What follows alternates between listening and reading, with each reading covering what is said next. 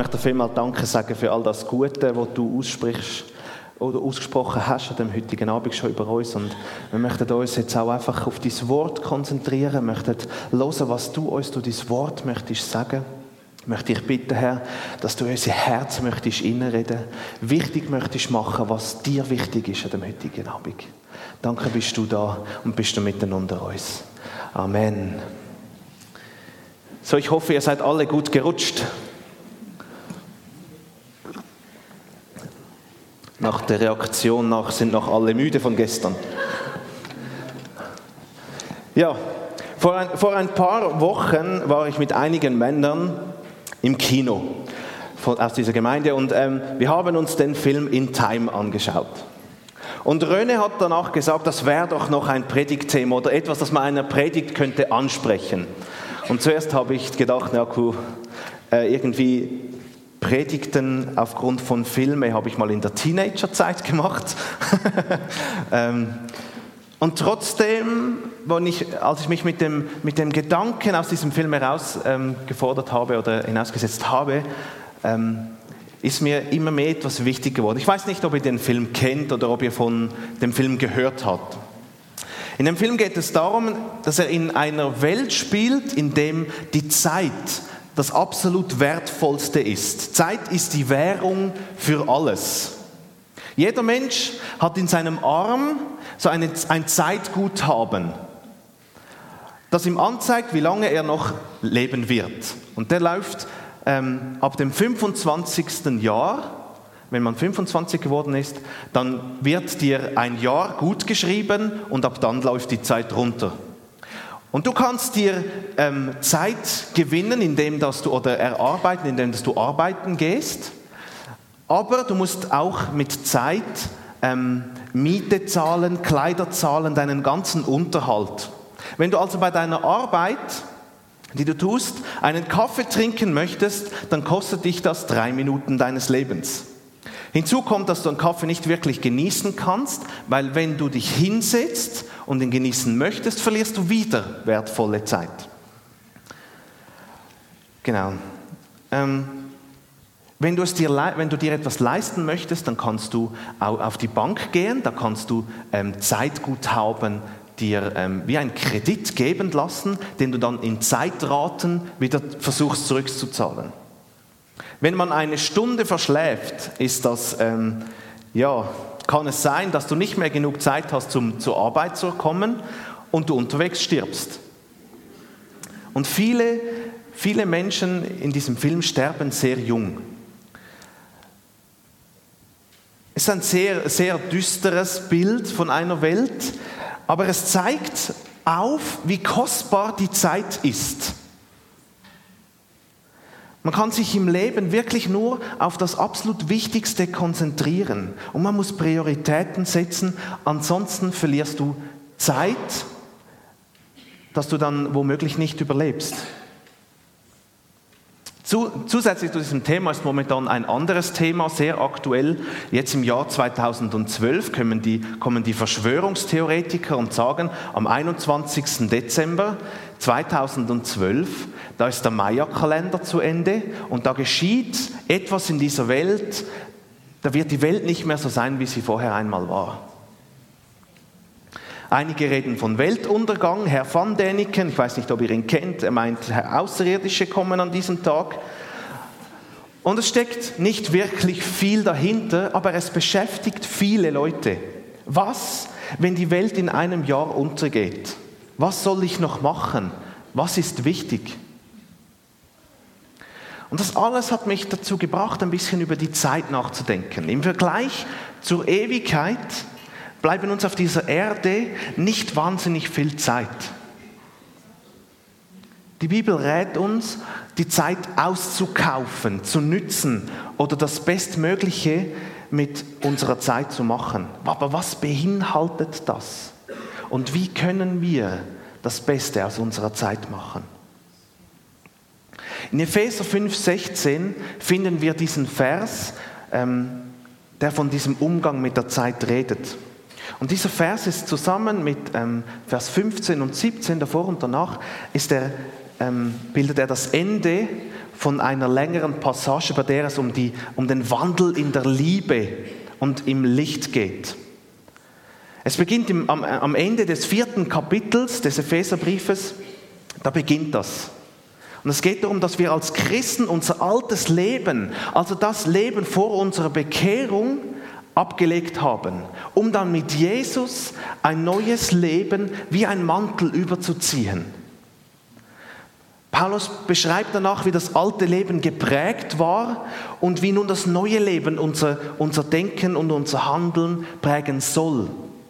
Also das alte Leben war geprägt von Gier, Zügellosigkeit, Ausschweifung, Bitterkeit, Wut, Zorn, Bosheit, Unzucht, Götzendienst, albernes Geschwätz und Witzeleien, die sich nicht gehören, wie es Paulus in Epheser 5,4 schreibt. Und das neue Leben jedoch soll geprägt sein von Liebe, Barmherzigkeit, Wahrheit, Freundlichkeit, gegenseitiger Vergebung und Güte.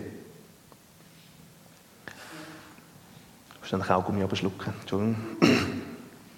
Paulus redet von einem Leben, von, vom Wandel im Licht. In Epheser 5,8 heißt es, früher gehörtet ihr selbst zur Finsternis, doch jetzt gehört ihr zum Licht, weil ihr mit dem Herrn verbunden seid. Verhaltet euch so, wie Menschen des Lichts sich verhalten.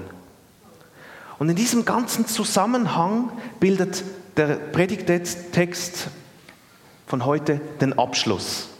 Ab Kapitel 5, Vers 15 schließt Paulus seine Ausführung ab und fordert die Epheser und auch uns damit heraus, unser Leben als Christ immer wieder zu prüfen und sorgfältig darauf zu achten, dass wir in diesem Licht wandeln. Wenn wir uns überlegen müssen, was in unserem kurzen Leben und in unserem Leben als Christ das Entscheidende ist, dann denke ich, dass wir bei diesen folgenden Versen etwas sehr Wichtiges finden und herausfordern können, ähm, herausnehmen können.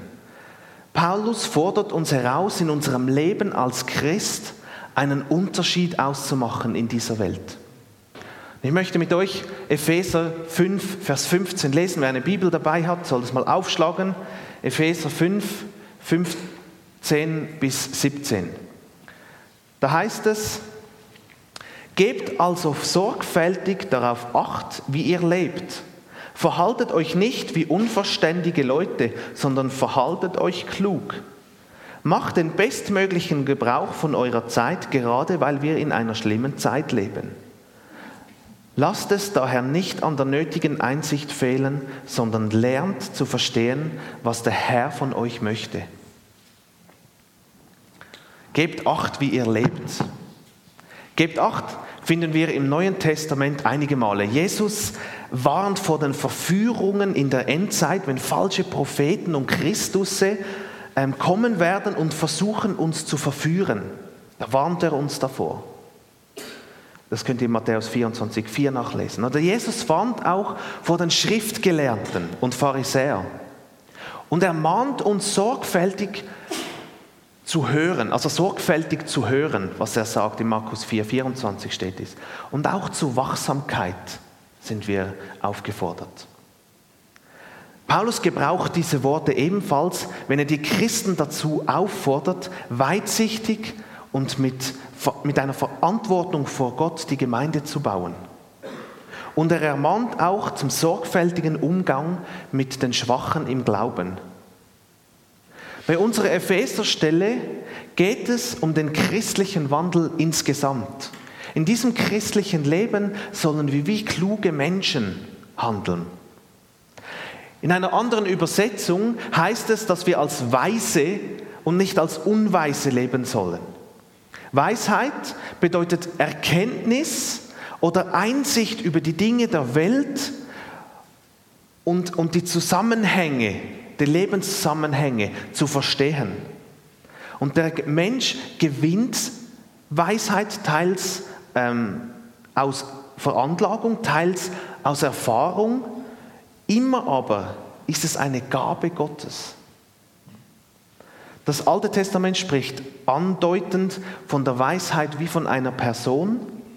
während das Neue Testament Jesus als die Verkörperung der Weisheit Gottes ähm, genannt wird. In Jesus liegen alle Schätze der Weisheit und Erkenntnis verborgen, wie es Paulus im Kolosser 2, Vers 3 schreibt.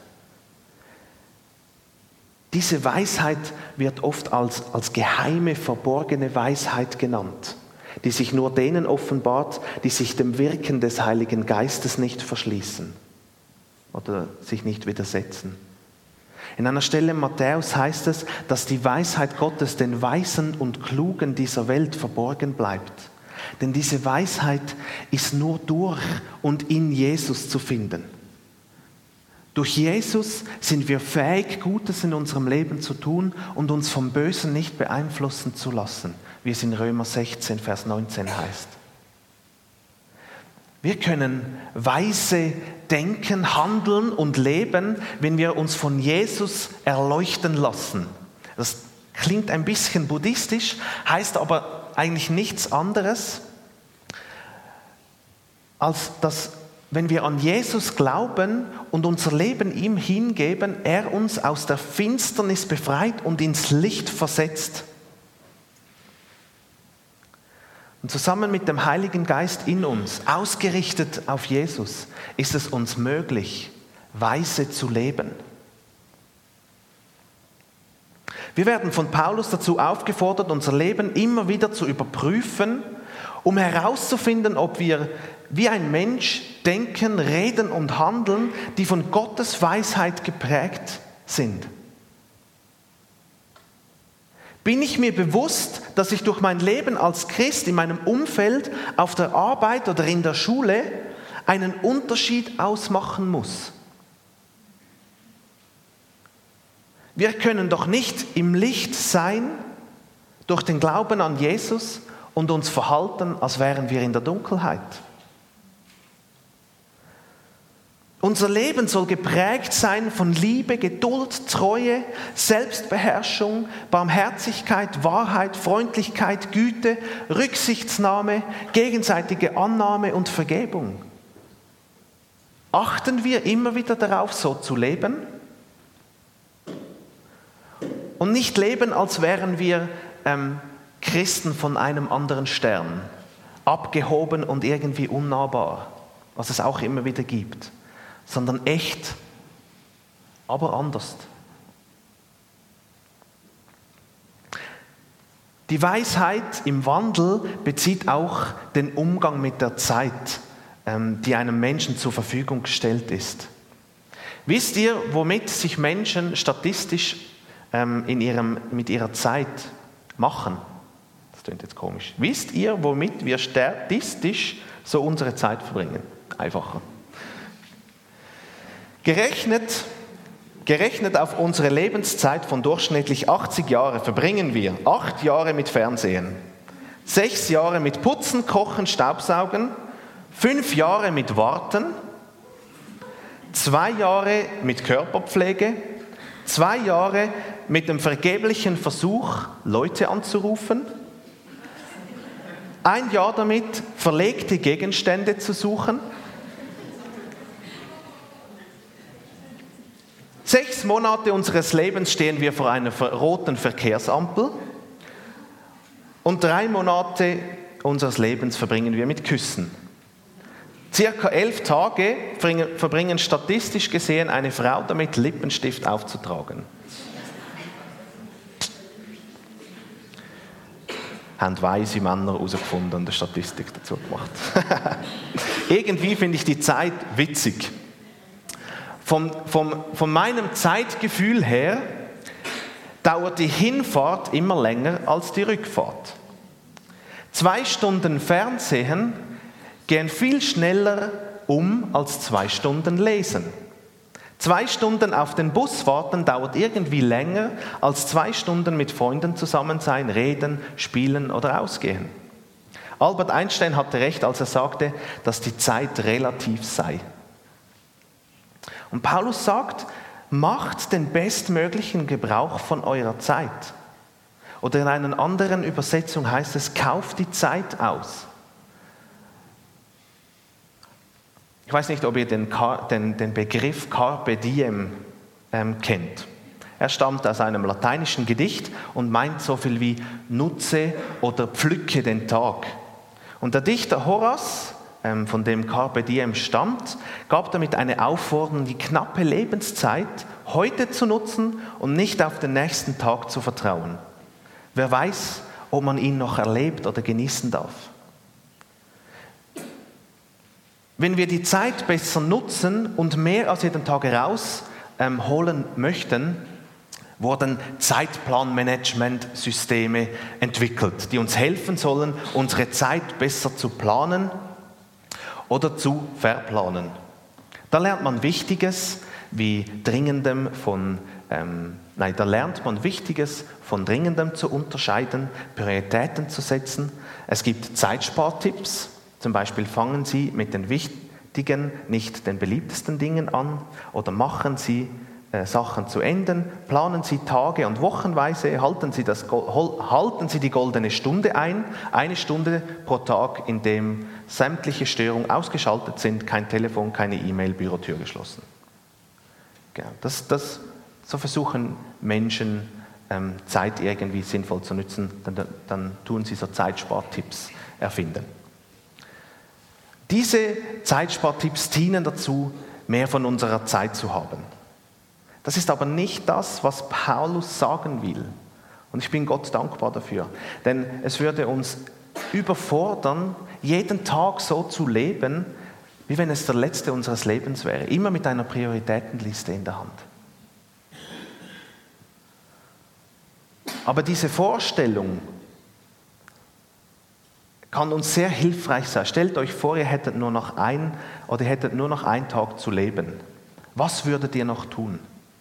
Und diese Frage kann uns helfen, die banalen Dinge in unserem Alltag abzuschütteln. Damit man das tut, was man persönlich im Leben wichtig findet. Zum Beispiel mehr Zeit für Freunde, Partner und Kinder ähm, zu haben. Es kann aber auch dazu führen, Neues Banales zu tun, wie zum Beispiel eine große Kugel Schokoladeeis zu essen oder so. Oder man versucht noch einmal das Leben voll zu stopfen mit allem, was man sehen und erleben wollte und läuft so doch irgendwie doch wieder am Leben vorbei. Paulus meint etwas anderes, als sich nur zu fragen, was man zuerst und am dringendsten tun würde sollte man morgen sterben. Im Griechischen kennt man zwei Wörter für Zeit. Paulus benutzt an dieser Stelle das griechische Wort Kairos. Und es betont damit eine besondere, eine günstige Zeit, also einen günstigen Zeitpunkt, einen Zeitpunkt, an dem etwas getan werden muss. Dabei handelt man nicht, weil die Umstände super sind, sondern weil es notwendig ist, dass etwas getan wird. Denn es, heißt, obwohl die Tage böse sind, wie es Paulus schreibt, sollte man die Zeit auskaufen.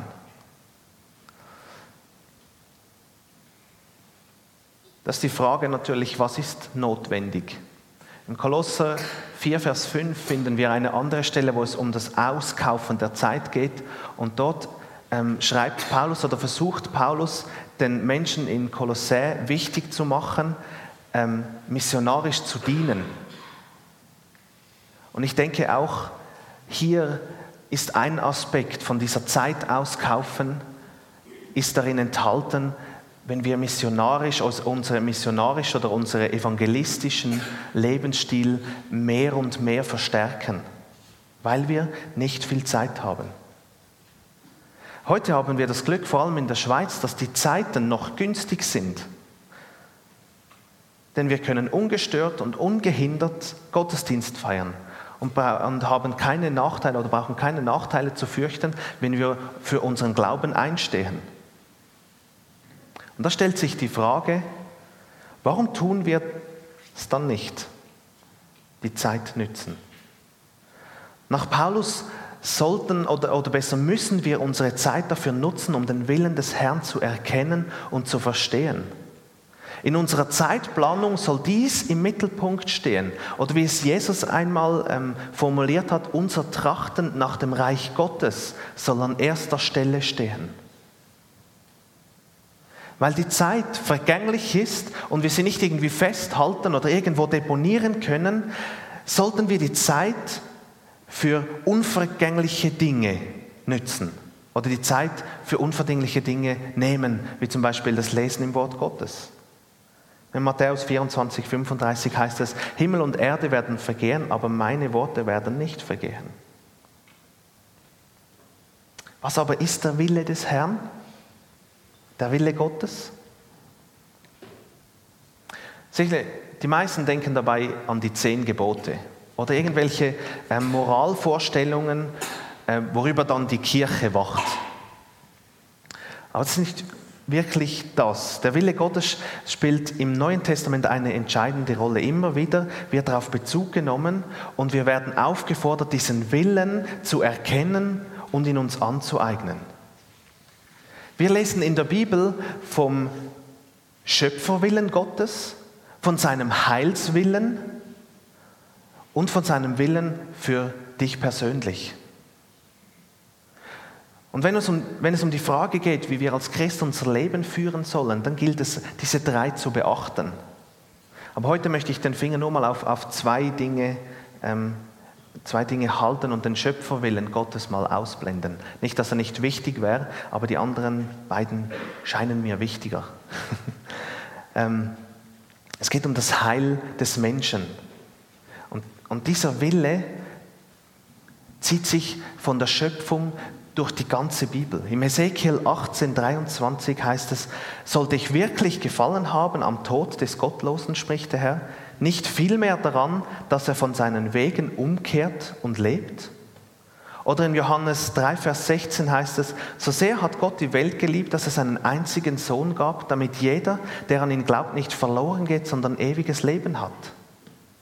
Das Heil des Menschen hat zum Ziel, dass die Menschen in die Gemeinschaft mit Gott kommen können, in dem alle Tränen abgewischt, wo kein Leid, kein Schmerz, kein Geschrei es mehr geben wird. Und damit das möglich wird, hat Gott seinen Sohn Jesus in die Welt gesandt, der den Tod überwunden hat. Und in ihm haben wir Frieden mit Gott. Gott möchte, dass unser Leben gelingt und wir das Leben in Fülle haben, wie es in Johannes 10,10 10 beschrieben ist.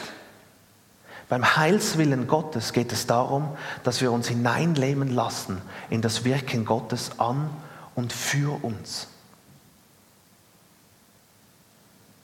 Wenn ich nach Gottes Willen für mich persönlich frage, dann geht es darum, wie ich mein Leben gestalte, als Auswirkung darauf, dass Jesus in mein Leben gekommen ist.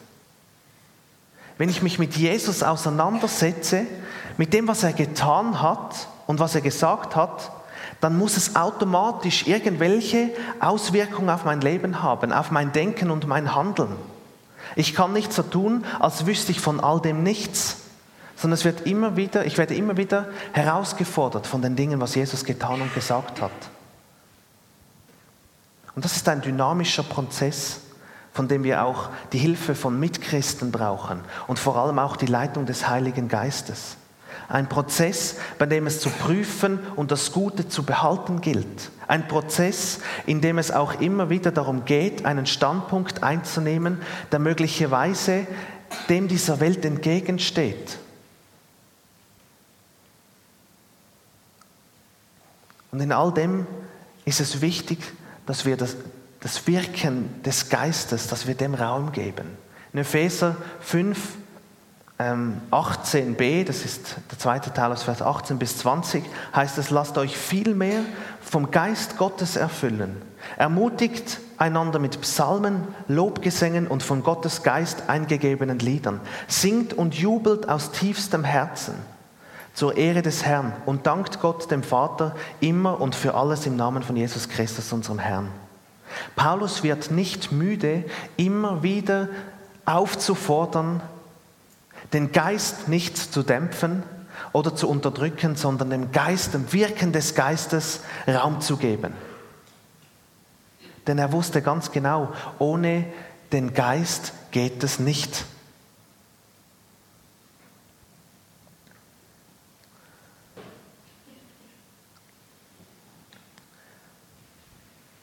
Paulus richtet hier in diesen Versen keinen Appell an uns, sondern er formuliert klare Anweisungen, wie wir zu einem gottesgefälligen Leben durchdringen können. Paulus weiß sehr wohl, dass dies eine tägliche Herausforderung ist, dass uns es nicht immer einfach von der, von der Hand geht. Und gerade deswegen wird er nicht müde, uns daran zu erinnern und die Wege aufzuzeigen, wie wir das in unserem Leben umsetzen können. Und ich möchte euch ermutigen, immer wieder euer Leben zu prüfen, um herauszufinden, ob euer Denken, Reden und Handeln von der Weisheit Gottes und der Führung des Heiligen Geistes geprägt ist. Macht mit eurem Leben einen Unterschied in dieser Welt. Sonst laufen wir irgendwie an dem vorbei, wozu wir berufen sind. Ich möchte euch herausfordern, eure Zeit dafür zu nutzen, den Willen des Herrn zu erkennen, zu verstehen und danach zu handeln. Trachten wir zuerst nach dem Reich Gottes. Alles andere soll zweitrangig sein. Lasst uns nicht an dem Vergänglichen festhalten, sondern an dem Unvergänglichen. Lasst uns die Zeit nutzen, um Gutes zu tun und den Menschen von der guten Nachricht zu erzählen. Christen sind immer wieder davon bedroht, ihr Leben nach ihrem eigenen Willen auszurichten. Und ich möchte euch ermutigen, raten und auch herausfordern, den Willen Gottes mehr und mehr zu verstehen, erkennen und in euch anzueignen. Und schlussendlich schlage ich in die gleiche Kerbe wie Paulus. Lasst euch immer wieder erfüllen vom Heiligen Geist. Denn ohne den Geist in unserem Leben geht es einfach nicht. Vater möchte vielmal Danke sagen, dass du immer bei uns bist, dass du uns in all diesen Herausforderungen, die unser Leben als Christ mitbringt, immer wieder hilfst. Danke dir, Vater, dass wir deinen Geist haben, der uns immer wieder hilft und immer wieder führt und immer wieder zeigt, wo wir unser Leben durchgehen sollen. Vater, hilf uns dabei, dass wir ein Leben können in dem, in dem Wandel mit Weisheit gehen, dass unser Leben von Weisheit, von deiner Weisheit Gottes prägt ist. Hilf uns, Vater, einen Unterschied auszumachen in dieser Welt. Hilf uns, echt zu sein und trotzdem anders. Damit die Leute können erkennen wer du bist, wie groß das du bist was du in unserem Leben bewirkt hast. Danke, Vater, bist du bei uns in der Umsetzung von dem Predigtthema. Hilfst du uns in unserem Leben. Danke dir vielmals, Vater. Amen.